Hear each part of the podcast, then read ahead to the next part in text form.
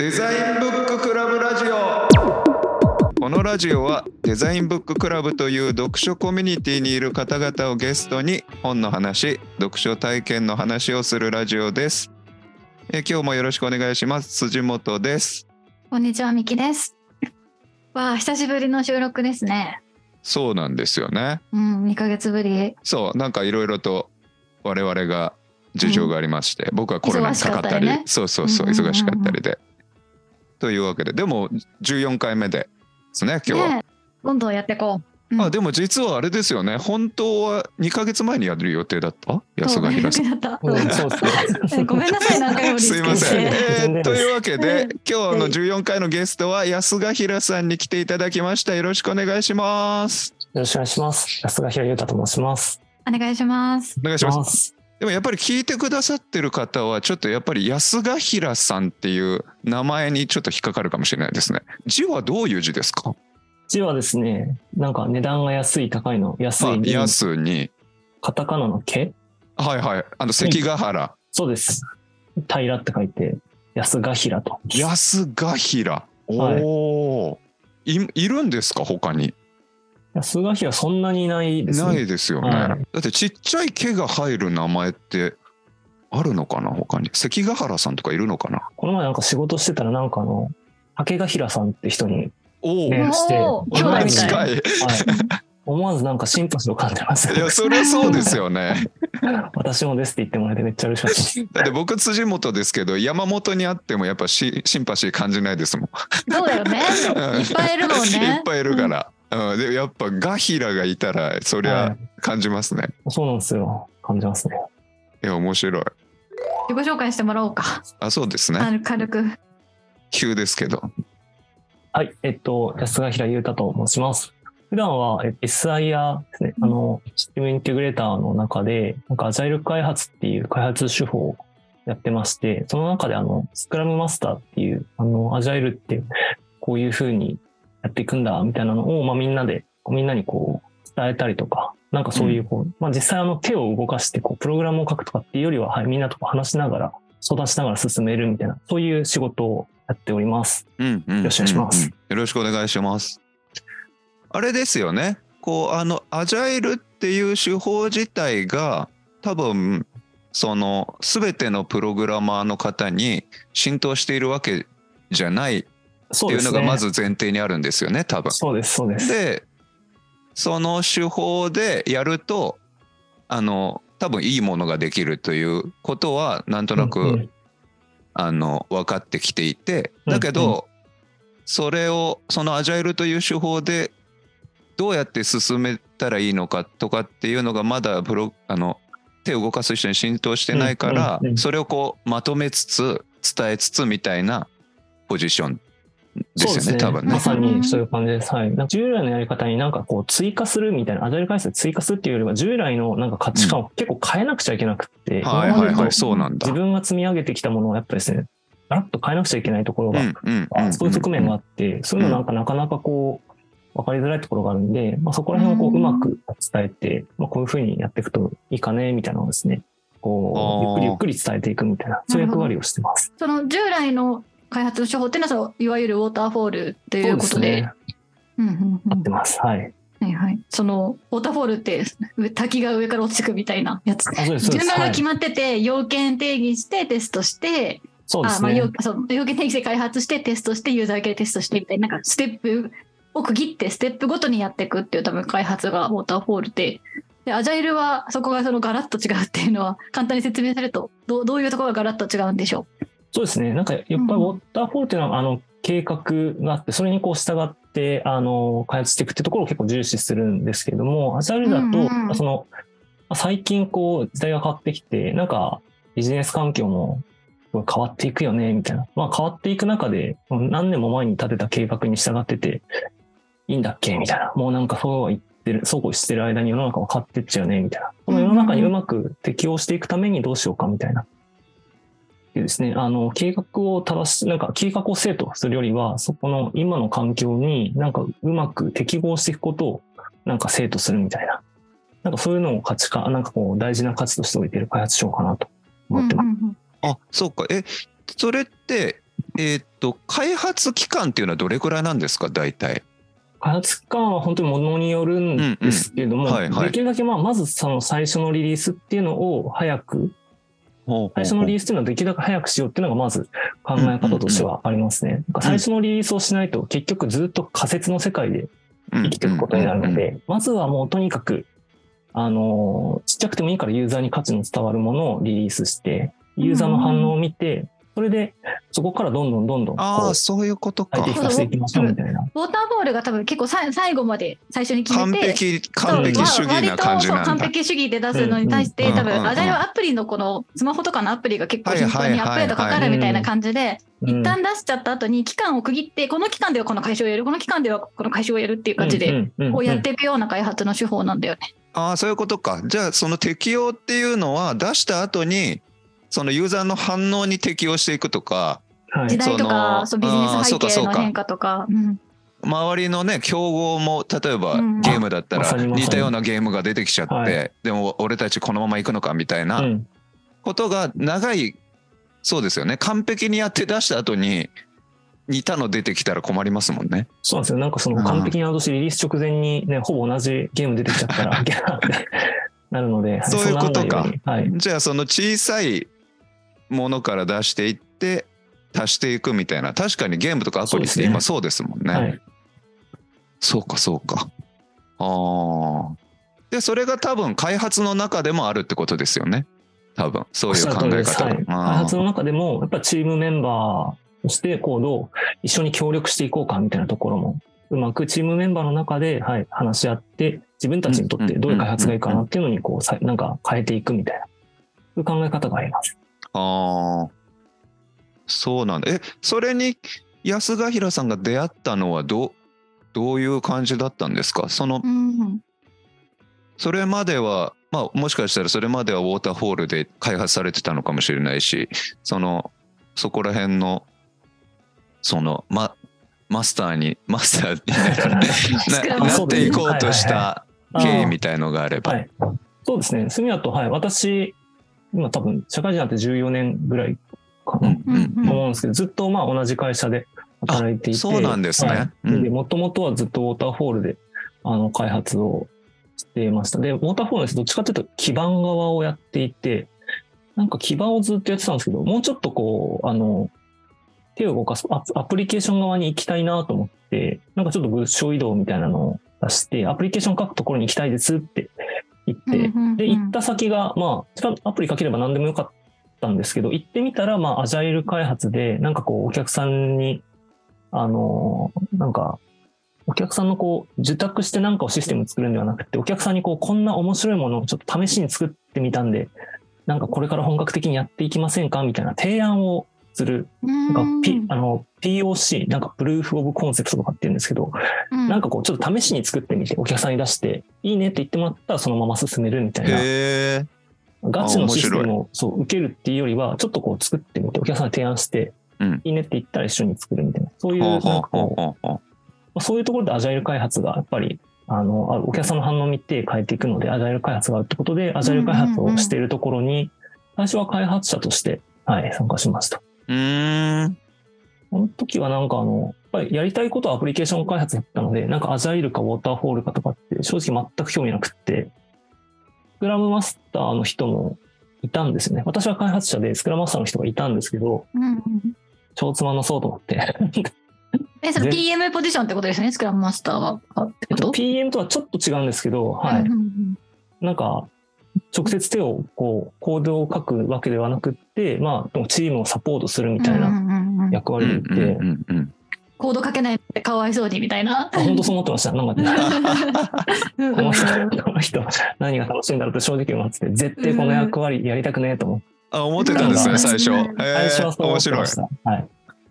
最初絶対これやりたくねえって思ったんですけど、うん何年かした後に、こう、アジャイルを専門でやる部隊みたいなのが立ち上がって、あ、で会社の中で。あ会社の中で、はい、うんアジャイルの部署みたいなのがですね、できまして、そこにまあ、あの、移動することになりましたと。うんで、結構そこですね、なんかあの、アジャイル経験ない人とかもいろんな人がわーってこう、アジャイル開発をって、よく世世に言うなんかこう DX みたいな文脈の中でわーって人が集まってですね。はい、その時に、いろんな人が集まる中で、自分はまあ、あの、アジャイル開発をがっつりやってたので、比較的経験がありますと。あそうかそういうことになるんですね、はい。そうかそうかそうか。で、あの、スクラムマスターっていう役割は、アジャイルを実践した経験がないと、まあ、マスターなんで、うん。やったことない人がいきななりマスターにはなれないです。うんうんうん。でじゃあ、アジャイル経験、いろんな人がいる中で、アジャイル経験豊富なの誰って言ったら、まあ、自分が比較的豊富だったあので、あそういうことか。うんうんじゃあ、スクラムマスターかねみたいな話になって、なんかもう本当、マジかよと思って、絶対嫌だと思ってたんですけど。外れくじみたいな役割。あそういうことかそういうことか。本当そう最初ね。嘘と思っうんうんて、なんか、ね、なんかマスターとか言ってるけど、なんかこれも、なんか名前かっこよくしただけで実際の役割そうなのな、なんか、最初そう感じますよね。確かにマスターなんて言われたら、こうなんかもう、なんか役割がなんか大変だからマスターってかっこいい名前つけてごまかしてんじゃねえかみたいな、そん。なですね、気持ちがあったんですけど、まあでもやってみたら、いろんな理論が、あの、うんうんうん。あって、まあ勉強するの楽しいなと思って、だんだんそれで、はい、ハマっていた感じですかね。うんだ。から一つ思ったんですけどそのアジャイルあそこのアジャイル部署に行く前にアジャイル開発してる時にアジャイ、えー、とスクラムマスターの方いらしたわけじゃないですかそその人は役に立ってるなって思ってたんですか？役に立ってるとは、あ、思ってました。ああそうなんだ。仕事はちゃんとしてた。やっぱり、はい。い、やできあいいなと思ってたんですね。役に立ってるとは思ってましたけど、自分はやりたくないと思ってました。あでも役に立ってるとは思えてたんですね。それは面白いですねなんか。うんそうかそうかなんかそんな役回りだなみたいな思ってたってことであそうすよね。正直そう思ってました。はい。やっぱりなんかその新しいそうアジャイル開発が適用される領域とかで結構新しい技術とかもたくさんあるんですよね。なんかクラウドのこんな新しいの出たよとか、なんかそういうのを追っかけてた方が楽しいので、あーなんでそうかそうか楽しいのがいっぱいあるのに、なんかじゃあ結構そこからはいこう技術からなんというか人を動かすようなうん、方向に割と移動してはい。あでも面白いなと思えたんですね。はい。でもすごい最初めちゃめちゃ葛藤しました、正直。自分は。うん手を、なんでしょう、あの、手を動かして生きていきたいと思ってエンジニアになったので、それがその、手を動かさない人になる。で、なんかよくまあエンジニアってなんかこう、35歳になったら定年してなんかマネジメントに行くとか、そういう話もよく聞くので、なんかそういう流れに自分が乗る、うんいい年になってきて手を動かさなくなることがめちゃめちゃ怖くうんうんでうん。なんか、それはまさに興味はあるけど、でもなんか手を動かさない、手を動かさないって生きていくのめっちゃ怖いと思ったんですけど、なんで葛藤したんですけど、はい。何が決め手だったのかな。ちょっとパッと思い出せないんですけど、うんうん葛藤の何何ヶ月か、はい、結構葛藤してました。なんか、あ結構それはそうですよねぜはい全然違う職種え、長でも別にスクラムマスターになったらもうエンジニアに戻れないわけじゃないですよね。あ、そうですね。はい。別に戻れないわけじゃないです。はい。なんですけど、なんか、自分が勉強するときに、それまでは日々、こう、土日とかって自分でこう、手を動かすことを大事になんですけど、スクラムマスターになったらその勉強をやっぱり、なんかその、自分が分かってるだけじゃなくて、人に教えなくちゃ、伝えなくちゃいけないんで、なんかより一層の理解が必要だなと思って、そうするとこう、土日結構勉強しなきゃな、みたいな気持ちがあったんですよね。そうするとなんかこう、コードを書くか、勉強、なんかスクラムの理解をやるかって、そこのなんか判断そうか時間配分みたいのがねね確かになるほどな。なんか業務外じゃないですか土日。うんそうだよね好きなこと勉強したらいいんじゃないんですか。ミキさんっぽい質問だな勉強は 業務内でやったらいいんじゃないですか。ああ、そういうふうには考えない人かな。うんいや、そうっすね。なんか、うんスクラムのですね、うん、そうですね、業務外、業務内で、はい。やっぱ一貫性、その時は結構ですね、なんかす、ちょっと待ってくださいね。思い出そう。え っと、ああ、そう、その時は、結構ですね、スクラムマスターになって、一番最初の案件はなかなかスクラムマスターとしてうまくできなかったなっていう反省があったんですよね。そうなんだ。うんうん、うん。なのですごい、あのーまだ不安はあったんですよね。なんかスクラムマスターに、アジャイルの部署に入ったばっかりで、こうスクラムマスターやって、まあ案件行きますってなって、やれるかやれないかわかんないけど、まあ、まあいけるかなみたいな感じで言ったら、やっぱり自分としてもうまくできなかったなっていう感覚はあったので、次の案件に行くまでに絶対なんかこう、そういうことか。悔しかったんですよねうん、正直。はい。悔しかったので、めちゃめちゃもう、自分の中でなんかこう納得できるぐらいは、なんかも、なんかものにしてから、はい、次の案件行きたいなと思ったんで、なので、こう、ちょっと業務の中だとやりきれないなというのがあって、ちょっと土日勉強しようかな。いやいい話ですねはい、いい話。いい話だわ。え、アジャイルのその部署に入ってから今は何年ぐらいなんですか？今もいるんですけど、どれぐらいかな ?4 年、3、4年、4年ぐらいかな？そうなんだ。はいなんか現時点でいいんですけど、そのなんかスクラムマスター、なんか多分最初にうまくいかなかった時うんからうんこう今までいろいろあったと思うんですけど、はいそのなんかこうスクそのアジャイル開発をこのなんていうかまとめていくスクラムマスターっていうのでこうなんかこうしたらこういうふうに考えたらうまくいったとかなんかありますか？ある気がします。ある気が。ある気がしますね。どう考え待って、私まだスククラムマスターなんだか分かってないわ。ああーそうだよね俺俺なんかね前にちょっと聞いたからあれなんだけど、うんでなんとなくそのそのスプリントの開発の内容をなんていうんだっけタスクを管理する人っていうイメージ。多分ねその管理する人とうん。あのと大きく管理する人とプログラムを書いてる人の多分ちょっと間にいる人あそうな。なのかなっていう俺はイメージで、まあ安賀平さんに聞いた方がいいいいと思うんだけど そのとスクラムマスターを管理するっていうよりは、まあ、うんあの、開発者の人が、自分たちで管理できるように、それを支援するみたいな、ちょっとなんかこう、遠回りす、なんか常に遠回りするような感じ。あなんですよあアドバイザリーみたいな。あ、そうです。んなんかコーチとか、はい。なんかその、そういうのに近いんですよね。自やっぱりやっぱはいり最初に話したそのえっとプログラムを書く人がアジャイルまあ僕はなんかアジャイルで開発するっていうことをもう少し話してもらった方がいいのかもしれないんだけどそのアジャイルで開発するっていうことをその今言ってるその手を動かす人は多分あまりそれが浸透してないっていうのが多分大事、大事な話だと思ってて、うんうんうん。でその浸透してないからこそそのアジャイルっていういう開発書でみんなでやっていこうぜっていう人がうん。多分必要でうん。っていうことなんだと思うんですよね。はいでアジャイルがアジャイルっていう、えっと開発手法がそのプログラマーの人たちに浸透してないっていう浸透してないっていうのはななんとなく合ってるんですかね？そうですね。はい。もともとやっぱ、あのーずっとウォーターフォールっていうので、システム開発が行われていて、その、まあ、あまあ、それに対する、ある種アンチテーゼみたいな感じで生まれた部分もあるので。でそこで考え方を変えなくちゃいけないなんか一番大きいところってどこなんですか、そのアジャイルって急に言われてもできないものなんですね。それがそ,、ねこが多分わからわからないポイントかもしれないです。やっぱり今までは、その計画、完璧な計画をまず立てられるみたいな、そういうこう、要件定義で、なんかこう、しっかり情報を集めて、やればいけるって、みんなこう思ってた。もしくはなんかこう、限界はあるよねと思いながら、それはこう、心の内に秘めてはいはいはいはいはい。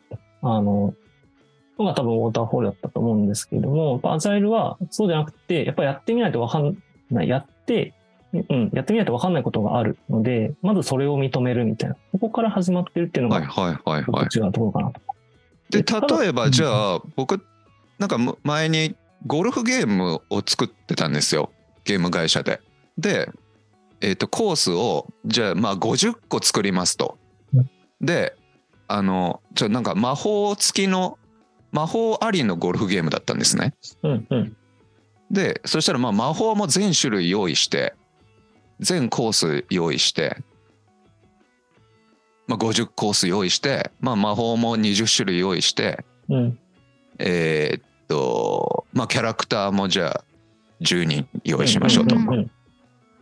まあこれがまあなんだろう最大値だはい。として、はいまあまあ言ったらまあ最初魔法なしで 魔法なしで出してみようぜというような感じなんですかね。ででコースもじゃあ5個ぐらいでいこうと。うんででこれが開発に開発にもなってくるっていうのがあんまり分かんなくてその、うん例えばゴルフ、まあ、ゴルフゲームを作るっていうのはまあ多分今分かりやすい例になっちゃってると思うんですけどはい。そのゴルフでまあなんだろうスイ そうなんかえだからウォゴルフーターボールだとゴルゴルフ50個分の設計書とデザインと魔法少女のキャラクターとかも全部書いてある設計書に。はい。でこの設計書の通りにこの設計書をまず作るフェーズがはい。はい。はい。はい。半年とかあって半年かけて作んじゃんそのデザインを。あーうんうんで、はい、デザインができました。開発さんどうぞってなるじゃん。あそういうことね。それそれがウォーターボール。あそういうことか。で、アジャイルの場合はじゃあどうなる？ど設計書とかはある？一応。そうそうそこを知りたいよね。はい。やっぱ自分たちが必要な設計のドキュメントとかは作りますと。で、今のゴルフゲームのやつで、うん。一番最初は、多分なんかもう本当、今おっしゃっていた通り、なんかキャラクターなんてきっと一人でよくって、そうですよね。一面でいいんで、まずはそれで、まあ自分だったら多分リリースを、リリースま、まああの、ガチのリリースじゃなくて、ちょっとこう人と仕切り作り終わって、例えば社内の人に、はいテストプレイみたいなね、ね、まずはこういう感じでゴルフができるんですよっていう。そうなんですよ。いつかはいはいはいもう使えますよって。うん。なんあか人に見せてみたら、例えばじゃあ今はまだ、ま、魔法ないのに、なんかもうキャラクターがめちゃめちゃ可愛いねとか、なんかこう、リアルな感じでいいね、これめっちゃいいじゃんってなったら、別にもう、もしかしたら魔法はなんか作確からにその子のないみたいな。物語をで膨らませに行くかもしれない。うん。その一人の女の子の物語をね。うん。このキャラクターめっちゃ魅力的ってなったら、そっちをまずは、あのー評価していくみたいな。それもやっぱり人に見てもらって反応を見ないとわからないところですよね。なん。で、まずは最低限それをやっていって、で、やっぱり、ま、あの、魔法あった方が良さそうだねって言ったら、次はちょっと魔法を実装して、人に見てもらって。あそういうことなんですね。じゃあ僕はウォーターフォールが分かってなかったですわ。そういうことが。そのすごい話ですねウォーターオートフォールフォールすごい話だと思います。でだすよね。から本当さ 3年何十億みたいなすごくないそれ。うん。まああの今のはまあ本当にあの極端な話をしてると思うけど、はい。全部設計してからってすごいねなので、あるやっぱよあるよあるり、よウォーターあるんだフォールでやると、そのすごいお金かけたけど、全然使われないシステムができちゃいましたソフトウェアは多いのかなでゲームは多分あんまりないと思うんだよなどうなんだろうね。どうわかんないね。私も新卒でサイヤーにいたけど、そう。あの、業務システムとかそういう感じだった。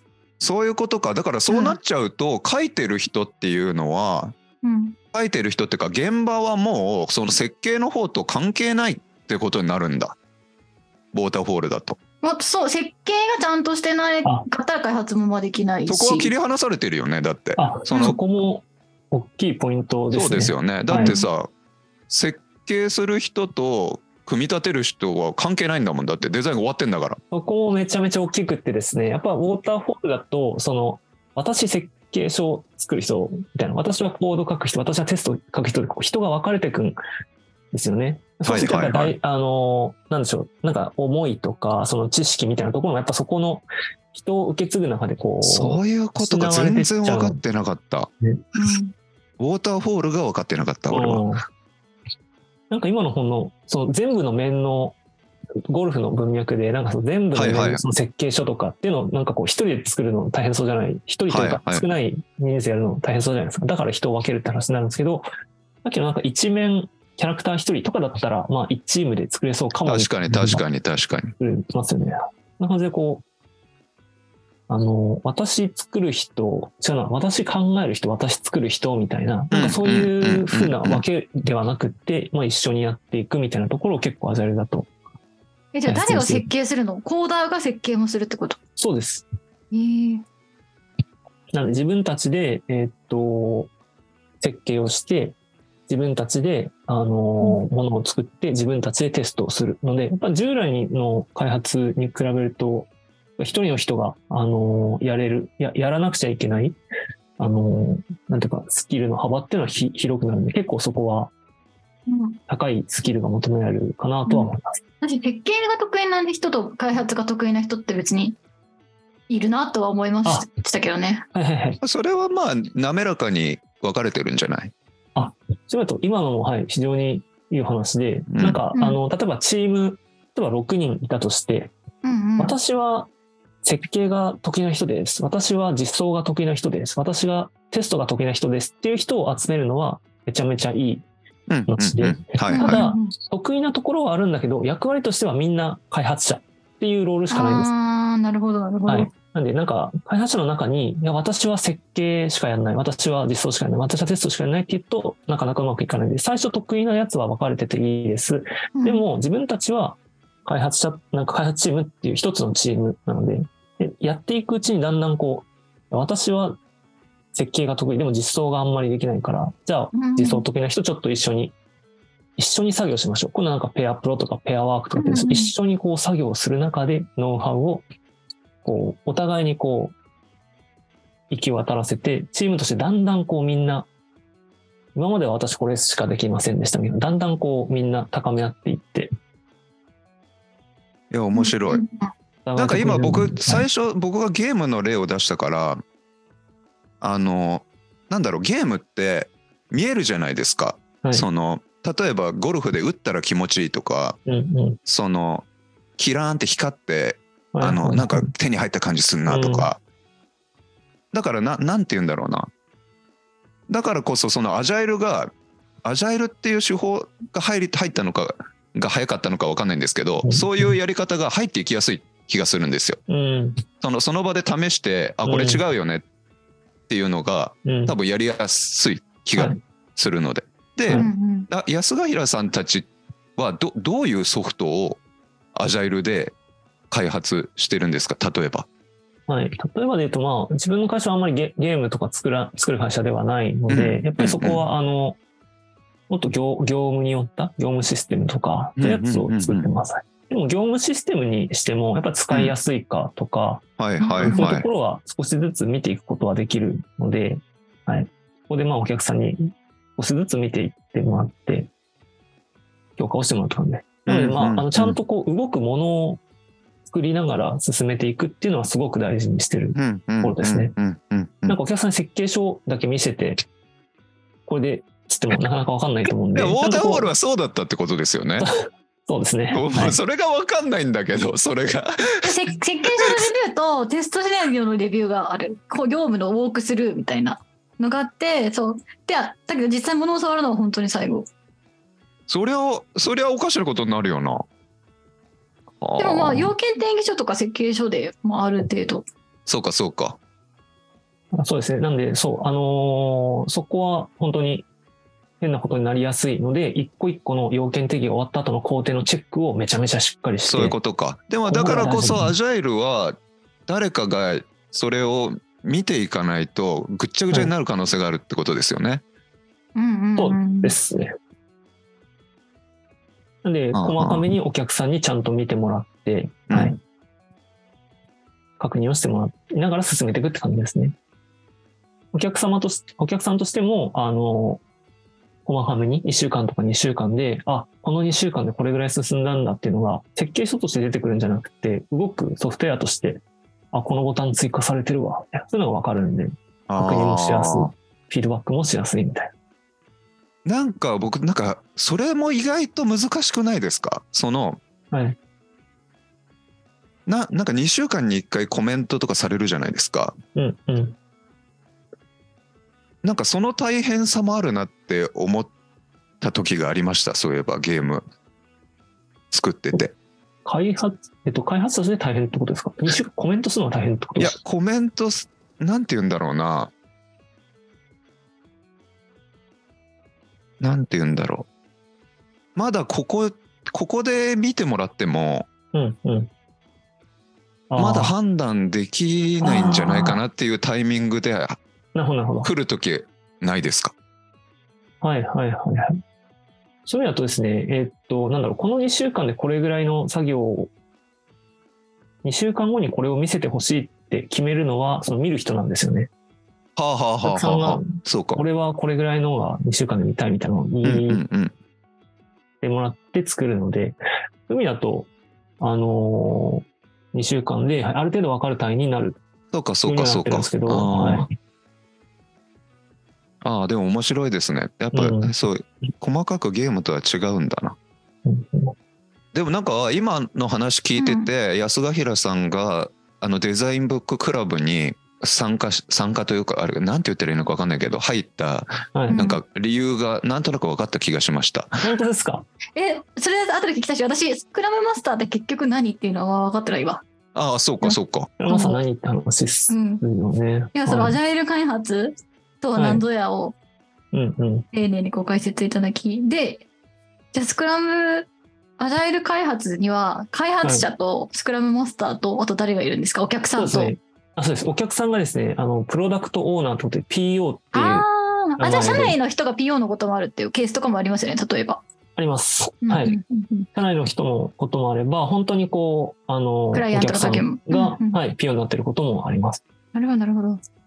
で、えっと、結構やっぱりその、フラムとかアジャイルのやり方を伝えるっていうのは、あの、開発者だけではなくて、やっぱお客さん側も今までとこうすごいやり方違うんですよね。今まではなんかこう、何ヶあとよろしくみたいなね。うん。あ、そうそうなんです。で、その、あとよろしくの体制でややると、基本失敗するので、うまくこうお客さんにあの乗ってきてもらうというか、こうコミットしてもらうみたいなところをお願いして、こう、こうがっつりこう一緒にやっていかなくちゃいけないんで、そこら辺そうかそれはなんで失敗するんですか？えっと、う。ん。さっき言ったあの、PO って人がもうこれを作ってほしいっていうこう要件を、要件というかまあ要件事項を出して、それでまあしっかりチェックするみたいなところ、ここが肝になってくるんですよね。で PO がさ使う使う人だからさ実際使う人がさ、どういうふうに使いたいかとかさイメージ持ってなかったらさはい。それはさ社長がさビジョンないみたいな感じじゃん。あそう、そう、まさにそうです。はい。そういうことね。でもなんか難しいですねこれって。やっぱり具体的なものを見ないと難しいな。だからなんか今の話だと PO がそんなイメージ持ってんだったらウォーターフォールでもいいんじゃないかとかなんかちょっと思い思っちゃいました今。ああ、そうですね。どでもアジャイルのことをさちっちゃいウォーターフォールを繰り返してるみたいに言う人もいるよね。うんうんうん。そうですね。そうかでもまあ完璧にはもうイメージできてないからうん、ちっちゃくやりつつあこれいいねみたいなアイデアも途中で出たりするってことか。はい。まそうですねあ業務が変わったからやっぱりこの機能いらなくなったとか。そっかそっかそっかそうだよね使ってみたらあいやこれいらないねみたいなあでもこれここ伸ばしてみてよみたいなはい。こととかもあるってことですね。はいはいはい。そうかそうか。今なんかもう、はい、私がうまく 説明できてないんですけど、いやいやいやいや本当にむ難しすいませんいですよね。なんで、あの、そこのだからこれくらいやっぱりアジャイルを伝えるって難しいってことですよね多分。はい、なので、でも本当にお客さんってこのぐらいのわかんないみたいないとやころそうですよね。ありつつ、うんとはいえもう、あの、何作ってほしい、何が作るべきなのかをどんどんどんどんもう、1週間とか2週間の単位で、どんどんどんどんこう、開発者に向けて、これを作ってくださいってお願いをしなくちゃいけないんで、そこら辺もこう、あの、プロダクトオーナーの人ってやったことなくって、えー何やればいいのか分かんない。みたいなところがあるんで、スクラムマスターが、まあ、そこをこうや、こういうふうにやれば大丈夫です。っていうところは、ね二人三脚でやっていくみたいな。ブリーチするんだそのお客さんとエンジニアそうです、そうです。はい。うんうんうんうん。なんで開発者もまあ慣れてないかったりするんで、こうするといいんじゃないかみたいな、まあ自分が背中を見せることもありますし、あの、あえてこう言わずにちょっと待ったりとか、こうコーチングしたりとかっていうこともいろいろこう、最終的にこうチームがうまくいくようにどうすればいいかなっていうのを考えて、うーんやれやれみたいなことは基本的には言わなくて、場のデザインですね。はい はいそうかそうか。はいだからスクラムマスターがいなかったら、プログラムを書く人はずっと待ってるってことですよね。えっと、最初設計の方、をずっと。えっとですね、そう。最初の方はやっぱりやり方わかんないとそうなっちゃうかなうんうんこ。ともあるんですけど、基本的にはやっぱプロ、スクラムマスターいなくてもチームがうまく回ってくれたら、はいはいはいはい。最終的なゴールとしてはあるので、はい、自分たちでもう、アジャイルある程度、腑に落ちたわ、みたいな。スクラムマスターいなくても、いっす、あなたはクビですって言ってくれたら嬉しい。だった、みたいな感じですかね。ああ。そうかそうか。でその人たちがもう P P 何でしたっけ？P PO ね PO とこう話してあ、そうです、そうです。っていう風にできたらいいのか。そうなんですよあーそれはってくれたらもう、後ろでニヤニヤしてるだけそうかです。それはもうなんかスクラムがもう完成みたいな。あ、そうですね。そうなってくれたら、はいそこを目指して、頑張る感じですね。おでもそうなるとすごくそこがチーム感が出ますね確かに。そうですね。はい。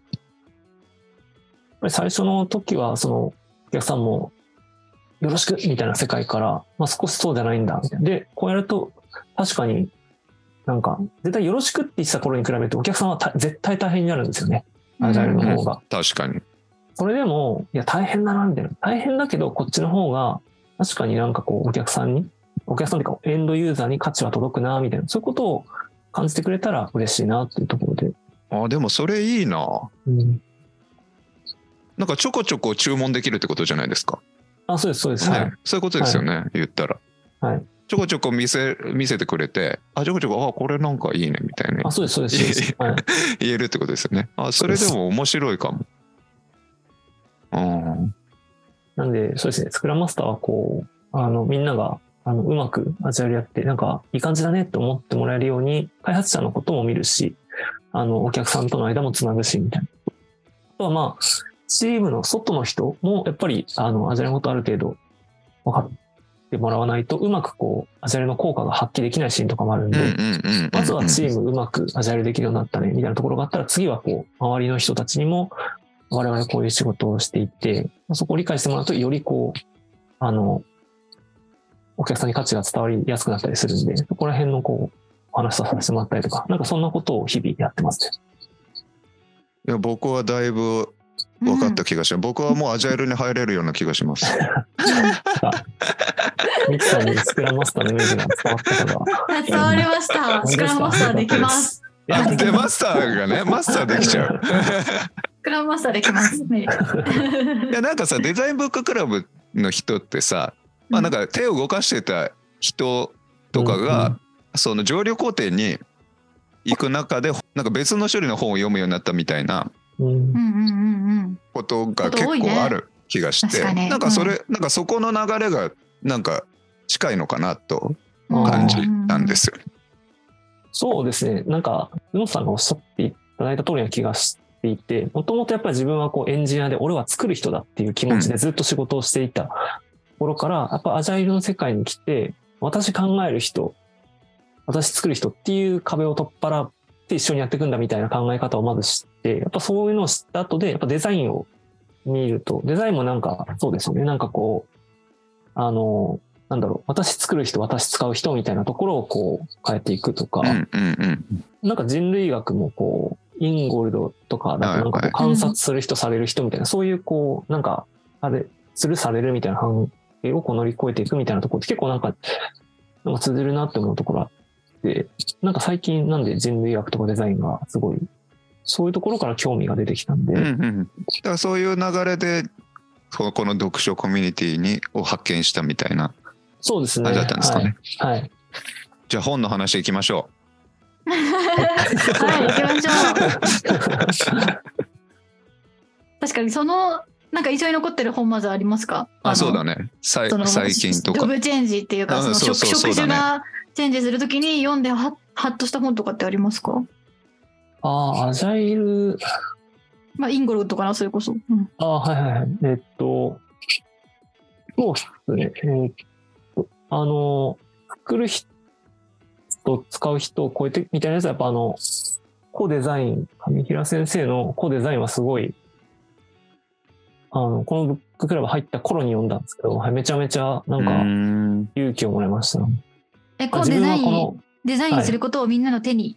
あ、そうです、そうです。はい。えーうんなんか、俺デザイナーじゃないのに言っていいのかなとか、最初なんかそういう謎のこう、ドキドキ感があったんですけど、ここで、ここデザインを読んで、やっぱみんなデザインをしていく人なんだみたいなことを考えて、なんかそれで結構、このコミュニティでいろいろこう顔出せるようになったような気もしますね。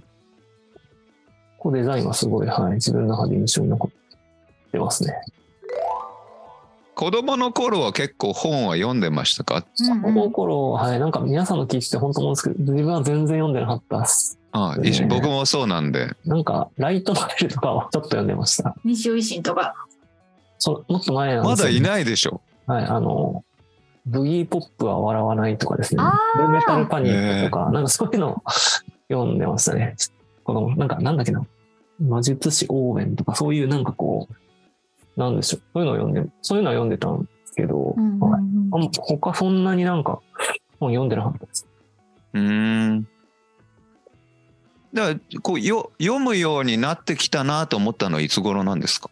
読むようになったのは本当あれですね。さっきのアジャイルのやつですへかね。あのそーそれまでは、あの、うんなんでしょう。えっと、プログラムの本とか読んでたんですよ。自分でこう手を動かすときの、はい、技術書は読んでたんですけど、ほ他の本全然読まなく本読む時間あったら手を動かすみたいな感じだったんですよね。スパルタだ。コーディをする感じだったので、なんか、本全然読まなかったんですけど、アジャイル関連の本を読むようになって、読みまくった結果、なんか大、まあ、大体なんか同じこと言ってるというか、なんかこう、げみんなこう言及先が大体同じだな、みたいな感じ、アジャイルの本を読んでいてそう思うことがあって、ちょっと違う分野とかを、周辺系のやつを読むようになって、デザインとか読み出して、で、人類学読んでとかみたいな感じなんで、なんか本当に本読むようになったの、ここは3、4年とかな。そうなんだ。えーそれ面白い話。うん、面白い。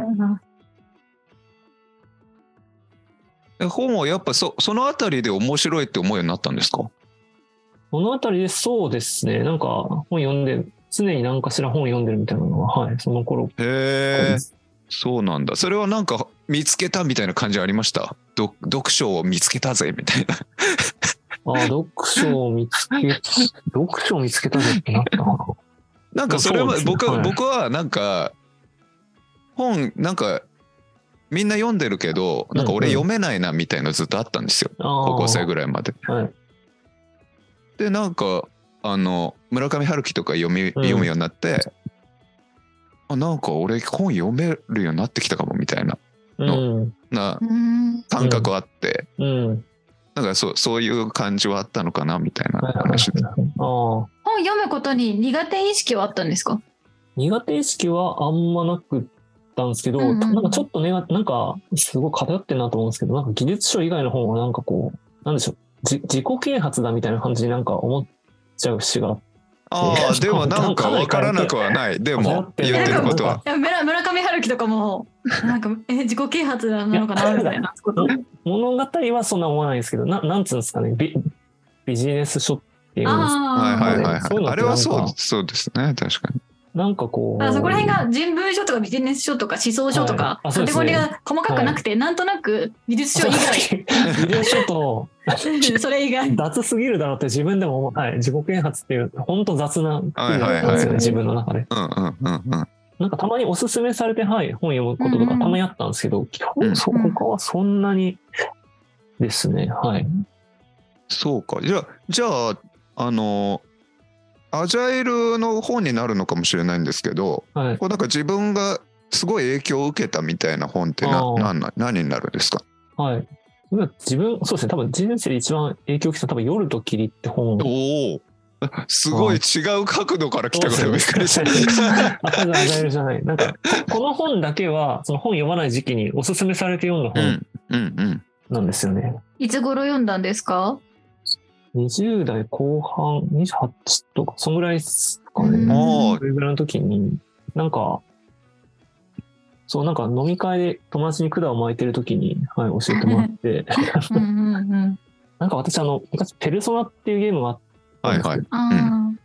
あペルソナ、ちょっとすみません、長かった。なんか。い、やいやもちろん長いところが聞きたいんで。ペルソナっていうゲームを中、中学生の頃にやって、で、なんか、ラスボスと会話をするんですけど、ラスボスがですね、なんか主人公に対して、なんか何故の成果っていう、なんかなんでお前は生きてるんだみたいな問いかけをしてくるんですよ。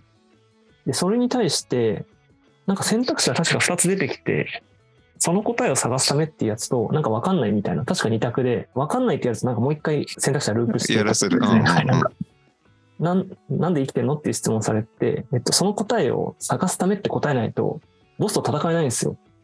面白。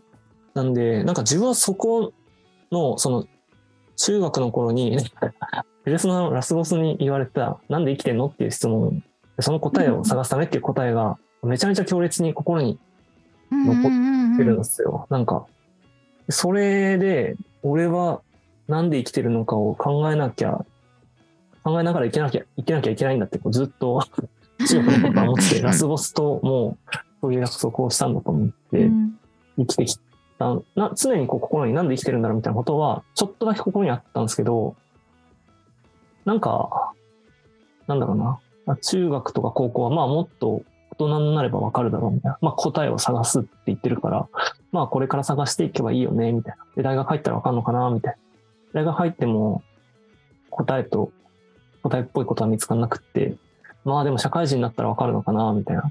社会人になっても答えは見つからずに、結局、結婚して子供が生まれた瞬間に、なんか俺全然答え探してないと思って、うん。なんかもうこのまま俺は答えを探さずに、答え見つけずに、なんか死んでいくんだな、みたいなことを、なんか飲み会でクラブがいたんですよね、なんか。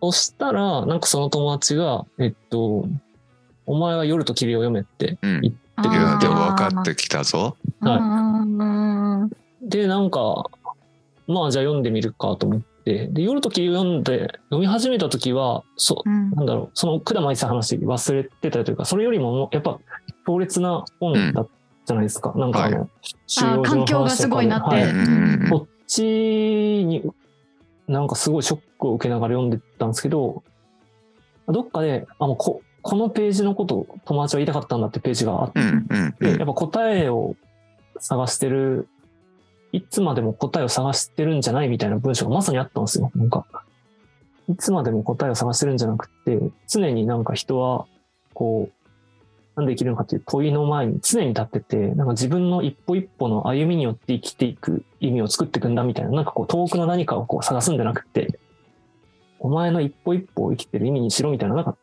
ょっとすいません。あの、なんか自分はそう思ったんですよ。なんかそんな感じの文章をうん。うん。うん。なんかすごいそこでもう、3日間ぐらいそのことしか考えられない時期があったんですよ。なんかすごい衝撃を受けて、うん。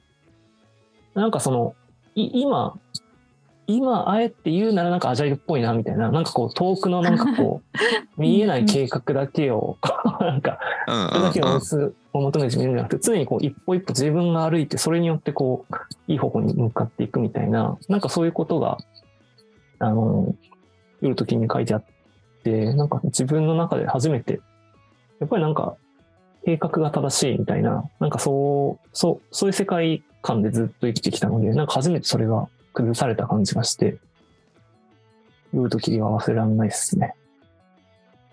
いやいいですね。だって中学生からずっと考えてきてやっとそこでなんというかちょっとヒント的なのが出たってことですもんね。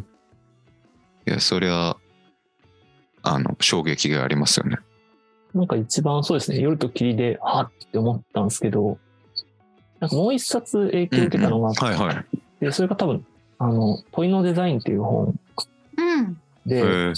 なんかあの、夜と霧で、ああ、なんか、なんで生きるのっていうところはもういつまでもそれにとらわれずに、自分の一歩一歩を生きていく意味にするんだみたいに、こう、自分の中では納得したんですけど、うん。なんかちょっとずっと心の中にモヤモヤしたのが残ってて、なんか、逃げてんじゃないのみたいな、あの、こう、なんで生きてるんだっていう、このラスボスの答えから、なんか言い訳して逃げてるだけなんじゃないか自分はみたいな、そういうこう、なんかもやっとした感じがしたんですよ。なんか自分はその、夜と霧のセリフに出会って、なんか生きやすくなったというか、すごい、自分は納得してるんですけど、でもどっかでなんかこう、詭弁なんじゃないかとか、自分が逃げてんじゃないかみたいな、なんかモヤモヤした気持ちがあったんですけど、それがモヤモヤしてたんですけど、なんか問いのデザインを見たら、やっぱなんかその、なんか問いかけの仕方を変えるだけで、やっぱこ見えてくる答え違ってくるみたいなのが、なんかあって、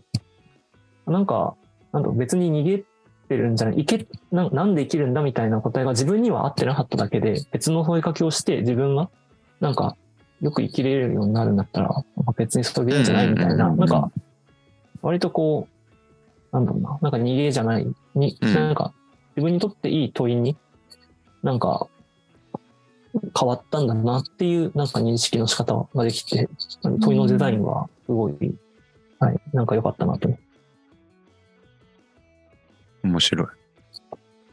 いや、なんで生きてるのかっていうのって、いや、僕も大体同じぐらいに、中学生の時に、あの、帰り道に自転、僕自転車通学だったんですけど、なんか信号待ちしてる時に急にそう思った瞬間があって、そっからずっと囚われてましたよ、僕も。ずーっとそのこと考えてました。なんかそういう気持ちにみんなどうやって折り合いつけて。そうですね。でも、も僕はその、うんそれ、僕もそれがあったからいろいろ本読んでたっていう時期はあありましたね。やっぱり。なるほど。こういうところから本に入っていく。ねああ。いやなんかしんびりしちゃった。そうか、でも。なんか、ちなみになんかミキさんはなんかなんで生きてるのとかそういうことってなんかは いはいはい。いしますか？やあんまり考えない。ああんまり考ええない。ああ。思春期はどっちかって言ったら思春期特有のこう万能感みたいなの方が強くて自分は何者かになれるはずみたいな。その何もも。なれなかったことに折り合いをつけるのに結構時間はかかったけど。へえ。うん。ああ、自分もそうっすね。それにちょっと似てる部分はあるああ、うんそうなんだ。そもそもなぜ生きてるのかとか考えても、まあ、考えてもしょうがなくないって今思ったけどでもそうそう思ってすらいないぐらい別に問いとしては持ってなかった。ああああ、なるほど。だってもう生まれてきちゃったしみたいな戻れないし。うん。いいね。それ、それでいいんだけどね。うなんでああなっちゃうんだろうな。なんか、そうなんですよね。そう。多分本当に自分、うん、なんかそれでいい気がする。なんかペルソナのなんか本当になんかこう、その答えを探すため。っていうなんかあの選択肢のせいでもすごいですよね、その影響力が。でも影響力強いですよね。だって最後のボスでそれだし。はい。いや、それ。れでもすごいゲームだな。ペルソナがめちゃめちゃ好きで何回もやったとかそうじゃなくて、とにかくそのシーンはもう強烈に覚えてて、えへーー。なんかもうこっちはこう、もうとにかくボス倒してエンディングを見るみたいな気持ちしかないのに、急になんか。だって違う方選んだら何さずっと同じ戦いないんでしょ？だって。いやすごいよな。そう考えたら本当ゲーム作る人もねちゃんと考えて作んないと。えーそしたらあとはあれですね。え最近読んでよかった本。いくつかあれば。はい。最近読んでよかったのはですね、あの、世界はシステムで動くっていう、あのシステムシンキングとかなんかシステム思考って呼ばれる、なんか分野の本で、この本がですね、めちゃめちゃ良かったです。なんかあの、またスクラムマスターの話戻っちゃうんですけど、まあ、でもスクラムマスターもやっぱシステム思考を持ってるのは大事だよって言われて、なんか目の前のこううまくいってないことだけにフォーカスして、そこにこう直接こうしろっていうんではなくって、なんかなんでそれがそうなってるんだろうみたいな、なんかうまく、こう開発者の A さんと B さんの間がうまく、なんかうまくいってないなみたいなところ、うまくいってないから、でもこうすりゃいいじゃんっていうんじゃなくって、なんでそういううまくいってない構造ができてるんだっけみたいなところをうまく捉えて、じゃあそこに対してどう働きかけをすればいいかなって結構なんかその直接的にやるんじゃなくてこう、はいはいはい俯瞰してみなくちゃいけないところがじゃあ植物を置いてみようみたいなねあ、そうそうです。それでなんかこう、空気感が良くなる二人の間にはい。植木鉢を置いてみようみたいなね、うん。なんかそういう、こう、ところを俯瞰して、なんか、直接的に手を出すんじゃなくて、俯瞰的に考えなくちゃいけないみたいなところがあって、システム思考って大事だよって言われてはいたんですけど、システム思考の本ってなんだろうっていうのが分かんなくてですね。うんあの、あんま本読ん読んでなかったんですけど、初めてこう、システム思考の本でこの本いいよっていうのを、あの、教えてもらって読んでみて、これなんか、初めてこれ読んで、あ、なんかちょっとシステム思考分かったかも、みたいな感じで、えー。なんかある程度こういうパターンがあって、なんかこう、A っていう要素と B っていう要素があって、それがなんかうまくバランスを取っていく方向に、こう、システムとして流れていくこともあれば、なんか、エスカレートしていっちゃうみたいな。なんか中毒に陥中毒っていうのもある種の、なんかそのシステムみたいな、なんか説明できてない気がするんですけど、なんかそういうこう、ある程度、あの、世の中にあるこういうのもシステムだよね。世の中にこうあるこういうのもシステムだよね。そういうふうに考えられるねっていうのがいろんなこう例で書いてあって。えー、世界がもし100人の村だったらを生んだ著者ドネラン・メドウズに学ぶ氷山の全体を見る技術株価の暴落資源枯渇エスカレートする価格競争さまざまな出来事の裏側では何が起きているのかと書いてあります。えなんかこう直ー、そうか。この本の一番最初に書いてあったのはなんか、要はなんか結構みんな問題あったら直接的にこう解決しようとする。例えばなんか、なんだっけな、どっかの島にハブがいっぱいいましたと。うん。ハブがいっぱいいてやべえってなったら、じゃあどうすればいいですかってなんかマングースを連れてくるんや、みたいな感じで、マングースと戦わせれば大丈夫だと思って、なんかマングースをなんかその島に放ったらしいんですけど、そしたらなんか別にマングースはハブと戦う必要なくって、うんその島にいるなんか天然記念物のなんかウサギだかなんかをめちゃめちゃ食いまくったみたいな。本当に絶滅したのかな？なんかちょっとはっきり書いてなかったですけど、うんうん、うん。なんかでもそういうふうに、あの、直接、なんかこう単純な解決方法を取ろうとすると、実際はそんな単純じゃないよね、みたいな。そういうのがいろんなパターンで書いてあって、なんかめちゃめちゃ面白かったね。ねえ面白そう。面白そう、はいそう今の話聞いて面白そうと思いました、うんなんかシステムとシステムの外側みたいな話なのかな？ねシステムなんか最初に一見システムって聞くとマングースを放つ方をシステムって言う言いそうな気がするというかまあ、こう自分たちでこうでこうだがから思ったシステムとそうそうそうそう全体のシステムっていうのがある。そうそうそうそうだよね、うんうんうんそうですね。はい。全体のシステムもあるみたいで、いろんななんかパターン、なんかいろんなこう、これもシステム、これもシステムみたいな感じで、まあ、全部にシステムに見えてくるんですね。なんかもう、あうんの複雑なやつが。うんでも、ある程度のパターンには分かれるよねとか、その中で、パあターン、そのパターンを構成している中で影響力が大きいのはこういう要素だよね、みたいなところですね。うまく分類されてて、ーえー、面白パタそうーンいろんなのがあって、すべてがパターンに見える、うわーってなるんですけど、その後でなんかこう、まあでもある程度分類できるよね、みたいなのが出てきて、なんかすごい、あの、わかりやすかった。なんか、ある程度、あ、自分はシステムちょっと分かったかも、みたいな気にさせてくれる、はい、本でした。へえでもエンジニアだとそうやって多分なパターン化したり類型化して物事を捉えるの得意そう。そうですね。やっぱそういうのは、確かにはい、好きです。お好みですよね。うんうんあーそうです。好きです。全然あの何もニュアンスないですよ。うんはい、本当にその通りです。はい。うんなんかそういうところが自分のなんかうん好みだなって感じでしたね。なんだなって思いました。なんか他にありますか？最近世界はシステムでできている以外に。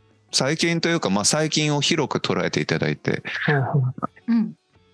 そうですね。なんか、ごめんなさい一応自分もなんか何話そうかなりと。おお、みんな準備してきてくれんな。そうだねそうですね。広く捉えてばエクストリームプログラミングって本が、えはいーすごい好きです。これもあのあのアジャイルの手法の一つうん。なんですけれども、この本はすごいそれちょっと崖とかでってことですか？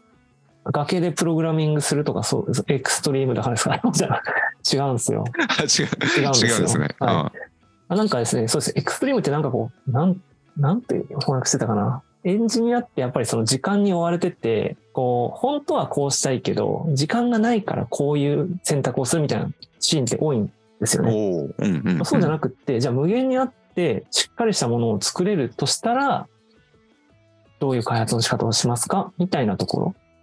へえこれがエクストリームっていう意味らしくて。明日もしあなたが死ぬなら今日何しますか？みたいなですね。なんか、いや、もう永遠に死なない なんか永遠に。ああそうかそうかこ逆かはい。なんか無限に時間が、もし2億円あったら何しますかっていう。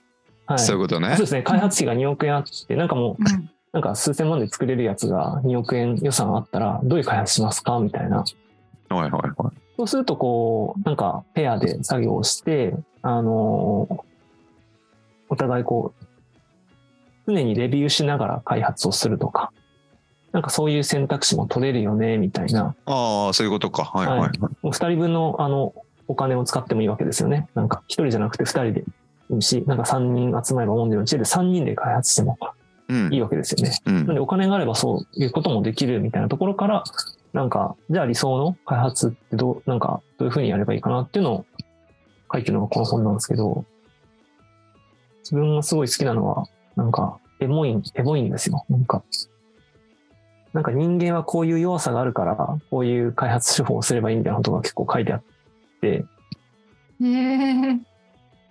すごい面白いなと思ったんですけど、そう、ここれもちょっと人類学つながるんけど、うんこの本最初すごい好きだなと思ってたんですね。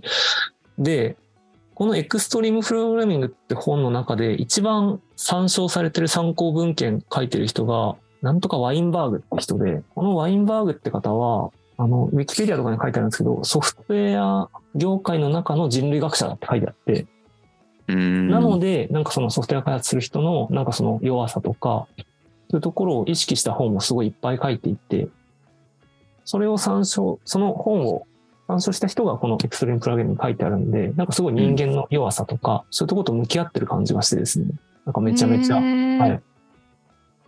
これはなんで、あの、もともとその、なんでしょう、エクストリームプログラミングに人類学的な要素が入ってるって最初全然知らなくって、知らないけどすごい好きだったんですよね。で、後になってうん。人類学の要素が入ってるっていうのを後から知って、うわーって思いました。それは安ヶ平さんがスクラムマスターを始めてからよ読んだんですか？あ、そうです。スクラムマスター始めてから読んで、はい。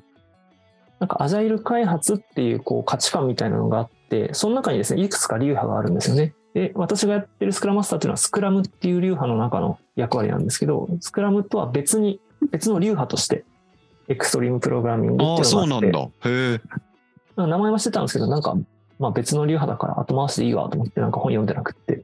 後になって、じゃあそろそろ読むか、みたいな感じで。読んだら、なんかめちゃめちゃ、回収ですかうん。流派？あ、そう、そうですね。あの、ちょっと回収、回収しちゃああでもね取り入れられることはありそうですもんね。す。はい。に、なんか相対するもので、なんかこう、競合するものじゃなくて、はい、うまく、こう、融合できるものなので、うーん、はい。面白い。流派もいろいろあるんだ日本の中だとまあ、アジャイルイコール、ほぼスクラムみたいな感じで、みんなスクラムで、はい、やってるんですけど、なので、まあ、別に自分は主流のスクラムやってるから、いいかなと思ってたんですけど、もう読んでみたらめちゃめちゃ面白くって。えー、それでもどなんか例えばどういうところが違うんですか？あ、えっとですね、スクラムとの違いで言うとですね、スクラムって、なんかスクラムの教科書みたいなやつが PDF でネットで誰でも見れるんですけど、PDF なんか12、3ページぐらいの超短いやつなんですあよ。短いですねなんかもうすごい、なんでしょう、なんか洗練されまくりすぎてて、共感できないんですよね。なんかそういうこことねエモくないんですよ。はい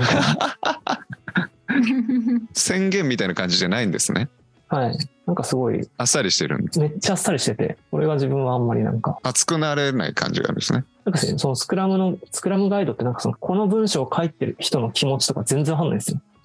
すごいなんか、なんですか、使用書みたいな感じで、なんかこう本当にうんなんかぬくもりがない、すごく悪口言ってますけど、よくこの短い PDF の中にこんなに情報量をうまく詰め込んでるなっていう、そういう感動はあるんですけど、なんかこう、なんかスクラムガイドを見ながらなんか、酒は飲めねえなって感じなんですよね。あ、いい、いい、いい基準ですねね。いい基準ですねね。うんうん酒が飲めるかどうかっていう。はい。プログラミングはもう酒飲めますね。ああそうなんですねだから開発師匠でもまあ細かくもしかして違いはあるけどその最初の宣言文みたいのが結構違う違うってことですねその書かれ方がえっと、そうですね。はい。あのーその通りです。はい。なんでしょう。伝えたいことは多分一緒なんですけど、伝え方が結構、うんスクラムの方がかなり抽象化されてる感じです。そんな感じですか？ね。うんうん。そんな感じかな？あっという間に1時間15分経った。そうだうん。安ヶ平さんはその SIR になったのは、はいな。その大学でもそういうことされてたんですか？